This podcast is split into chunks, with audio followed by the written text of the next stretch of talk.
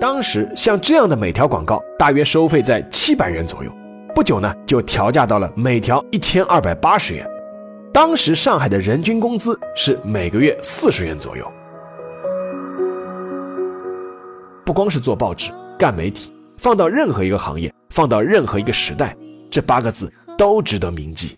月落星辰，日出东海，和走过理想的大河，从容的飞。各位听众朋友们，大家好，欢迎来到周五的馒头说历史的温度。从今天开始呢，我们就暂时又要结束《晚清风云》这个专辑了。前段时间啊，有一部热播的电视剧，不知道你们看了没有，或者说有没有听说过，叫《大江大河二》。这部电视剧呢，反映的是上世纪八十年代末九十年代初，中国处于改革开放新阶段所发生的故事。那正好呢，我妈之前呢也在追这部剧，所以说呢，今天呢我就想新开一个专辑，和这个主题呢也有关，名字叫。改革之路。那这个专辑呢，可能是啊，这档节目开播以来，从时间上来说啊，离我们最近的一个专辑了。而且呢，这个改革之路听上去名字好像很宏大，而且好像有点主旋律的味道，是不是？但是熟悉我的听众应该都知道，我比较擅长的呢，其实是讲一个个的细节，而不是讲一些大道理。所以说啊。改革之路这个题目听上去似乎很宏大，但事实上还是从一个个很小的切入点讲起的。而且啊，改革开放这个词听上去很宏大，但实际上和我们每个人的衣食住行、吃喝拉撒都息息相关。我觉得作为过来人值得回顾，而作为年轻人更应该去了解。那今天的这篇呢，篇幅虽然不长，但是呢，我个人觉得很有意思，因为呢，这是一个。关于报纸广告的故事。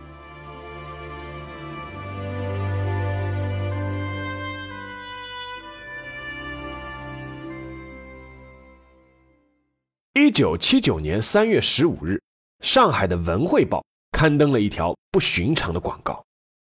这是一条引起轰动的广告，因为这是自文革结束以后，中国实行改革开放后第一条在中国报纸上刊登的。外商广告，也就是外国品牌的广告。值得注意的是，报纸上的三块手表还不是照片，是手绘的。而且有意思的是，广告刊登的这个手表叫雷达表，这个表要在四年以后才会进入中国市场。换句话说，是看得到买不到的。当时担任瑞士雷达表中国区副总裁的郑世觉后来回忆，他说。当时中国还没有完全开放，但是我们意识到了中国市场的广阔，有很大的潜力可以挖掘。毫无疑问，雷达表相当聪明地运用了营销理论上的第一品牌概念，就是在没有竞争者的情况下，用较少的资源和时间建立很高的知名度。那么这则广告有效果吗？当然有，在广告刊出的三天以内。上海有七百人以上到黄浦区的商场里去询问雷达表，但是其中其实很多人还不知道，当时一块雷达表的价格相当于上海一名普通工人二十年的工资收入。当天晚上，上海电视台也播出了雷达表的广告，而且还是英文播出的，只是配上了中文字幕。当时很多人都在问：啊，文汇报的胆子怎么那么大？这里呢，就要说到今天要讲的这故事。就是在一九七九年，就在《文汇报》之前，上海的另一家报纸其实已经是第一个吃了螃蟹，给《文汇报》是壮了胆。那张报纸就是中国在文革后第一个恢复商业广告的上海市委机关报《解放日报》。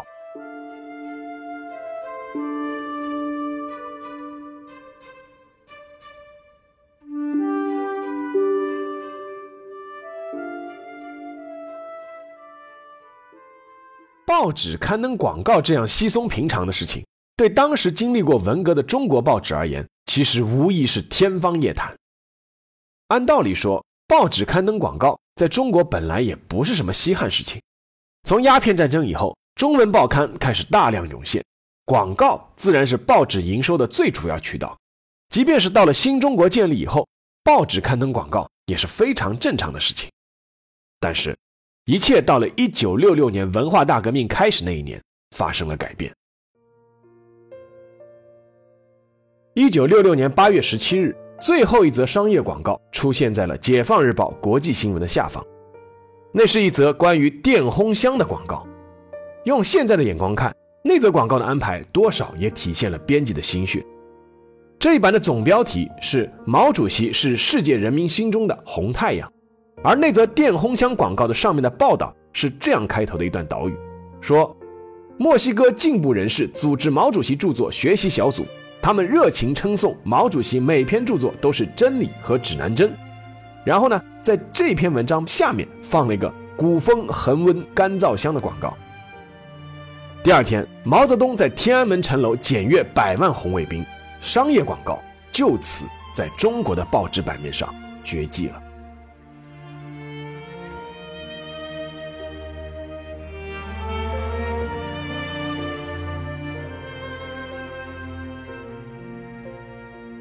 一晃十三年，转眼到了一九七九年的除夕。那一天，解放日报社正在开编委会，文汇报的一位副总编打电话过来问。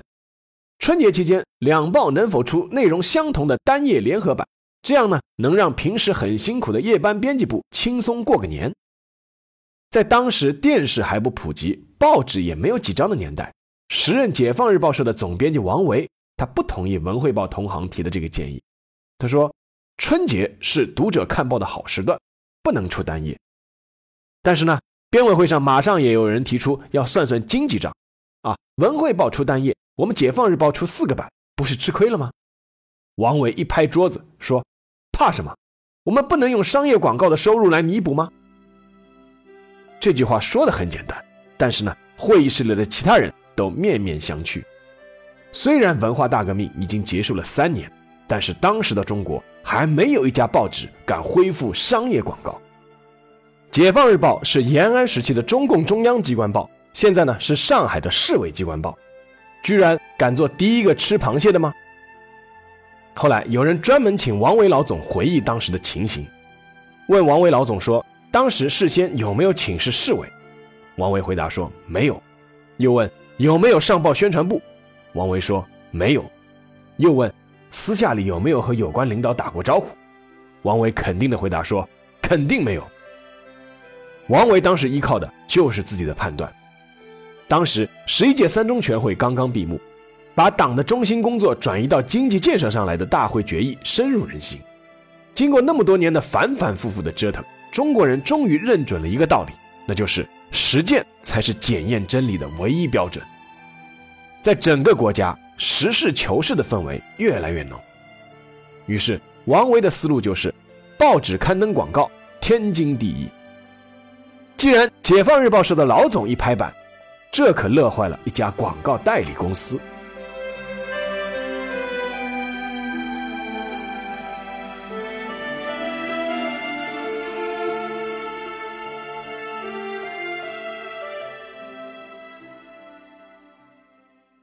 当时整个上海只有一家广告代理公司，叫上海广告装潢有限公司。这家公司呢，被允许代理国内的媒体广告，独此一家，别无分号。但是呢，以当时的市场环境，就算只有一家，依旧是五米下垂。当时上海广告装潢有限公司专门出差去北京，游说中央报刊能够接受刊登广告，只有中央报刊肯刊登，那地方报纸才敢动啊。但是中央报刊没有一家敢先摸石头过河。时任解放日报社广告部经理的庞寿龙回忆，在王维总编辑拍板以后。当时他们就找了上海广告装潢有限公司，说我们可以刊登广告。那对方是激动万分，在最短的时间里就拉来了足够解放日报春节假期版面所用的所有商业广告。一月二十八日，解放日报的版面上破天荒的出现了上海工艺美术工业公司和上海食品工业公司的拳头产品。五台、刀枪、二胡、三弦、佛手味精、幸福可乐、十全大补酒等一批广告出现在了《解放日报》的版面上。当时像这样的每条广告大约收费在七百元左右，不久呢就调价到了每条一千二百八十元。那这个价钱是什么概念呢？当时上海的人均工资是每个月四十元左右。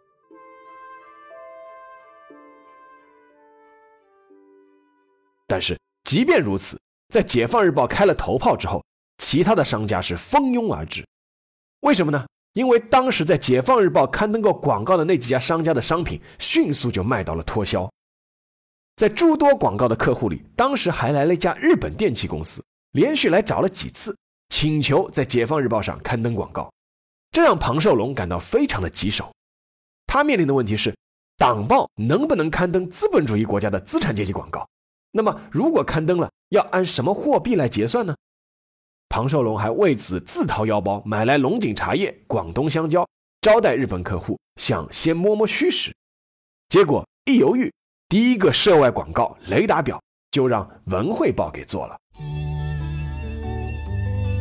之彩色电视机，黑色条纹著称。黑色条纹可使图像轮廓分明，它让您看到美丽的彩色图像。您看颜色多么逼真，这跟实物有什么两样？黑色条纹的东芝彩色电视机。偷袭吧，偷袭吧，大家的冬至。但是。当时，《解放日报》作为第一个摸石头过河的人，不是没有风险的。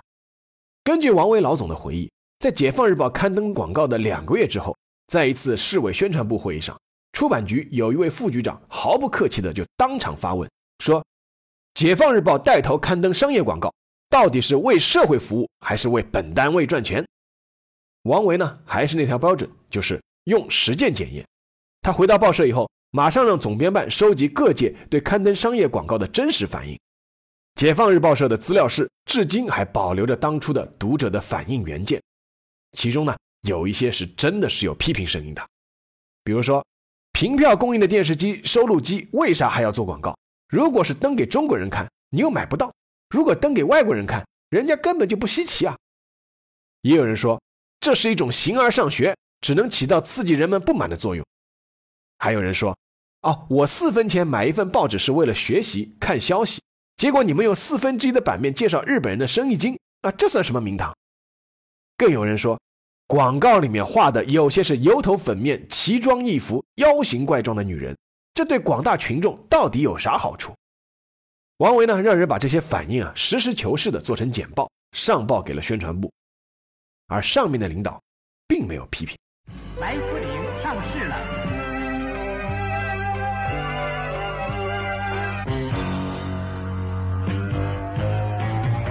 我们是海虫，我们是海虫。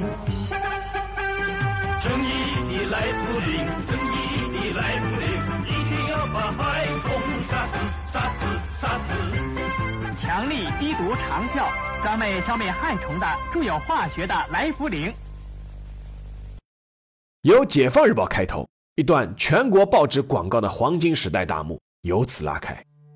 记得有一位上海《新民晚报》的记者说过一个段子。他说：“当时自己的《新民晚报》，说那个时候啊，我们的广告部主任上班，别的东西什么都不要带，只要带把尺子就行了。一个客户进来，主任告诉他：‘哎呀，不好意思，实在没有版面了。’哦，客户是再三拜托，于是呢，这个广告部主任就用尺子给他版面上量一个几乘几厘米的豆腐干，问他说：‘那只有这么点了，可以吧？’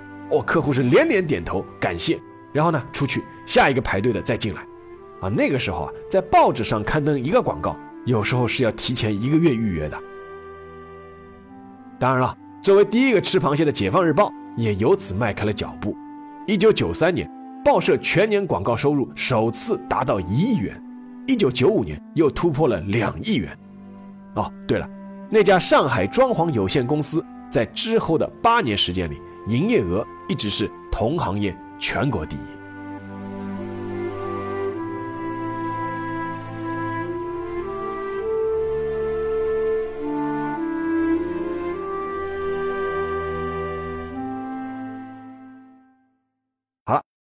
今天的这个广告的故事就到这里，下面呢进入馒头说时间。今天这篇文章的这个主角啊，《解放日报》是一家听上去非常严肃正经的报纸，那实际上也是很严肃正经的啊。但是呢，其实你翻开这张报纸的历史，除了第一个恢复商业广告之外，它其实真的是有不少全国的第一，这可能会颠覆你对《解放日报》的印象。我这里可以列举几个啊。一九七九年八月十二日，《解放日报》成为全国第一家刊登社会新闻的报纸。什么叫社会新闻？社会新闻其实当时就是非正面的新闻。那当时这个社会新闻就是说，上海有一辆二十六路无轨电车翻车了，造成了很多乘客受伤。那这个对新闻来说其实是客观事实，是应该及时报道的。但是，直到一九七九年八月十二日，是《解放日报》第一家刊登。一九八零年一月份，《解放日报》成为全国第一家创办文摘类的报纸，这张报纸就叫《报刊文摘》。这张报纸巅峰时期的发行量是三百八十万份。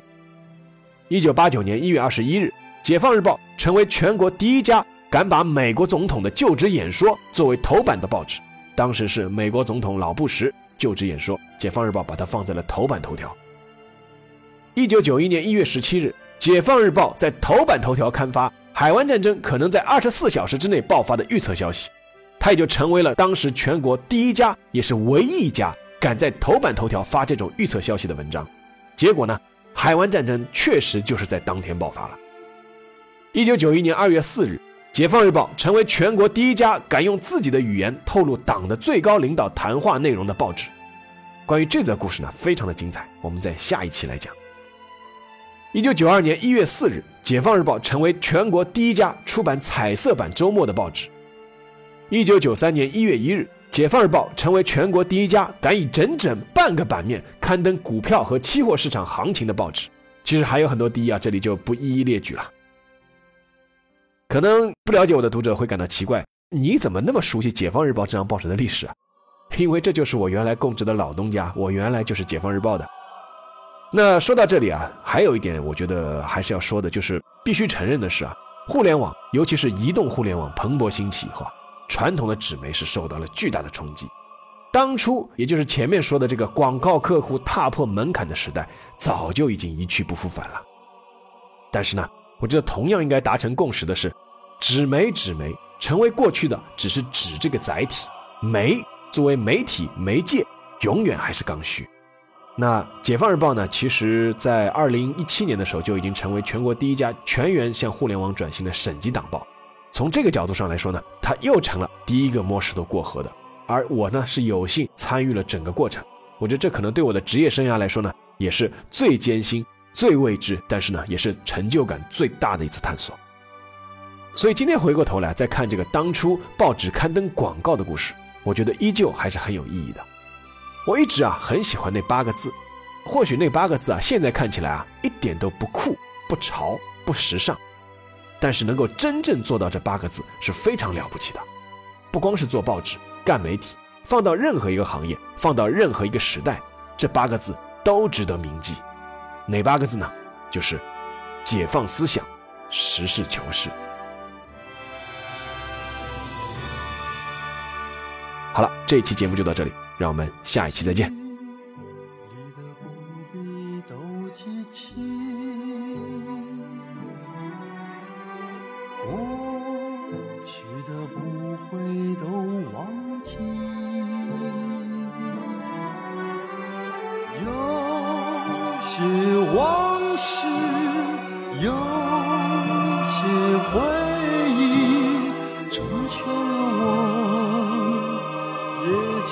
讨厌了你。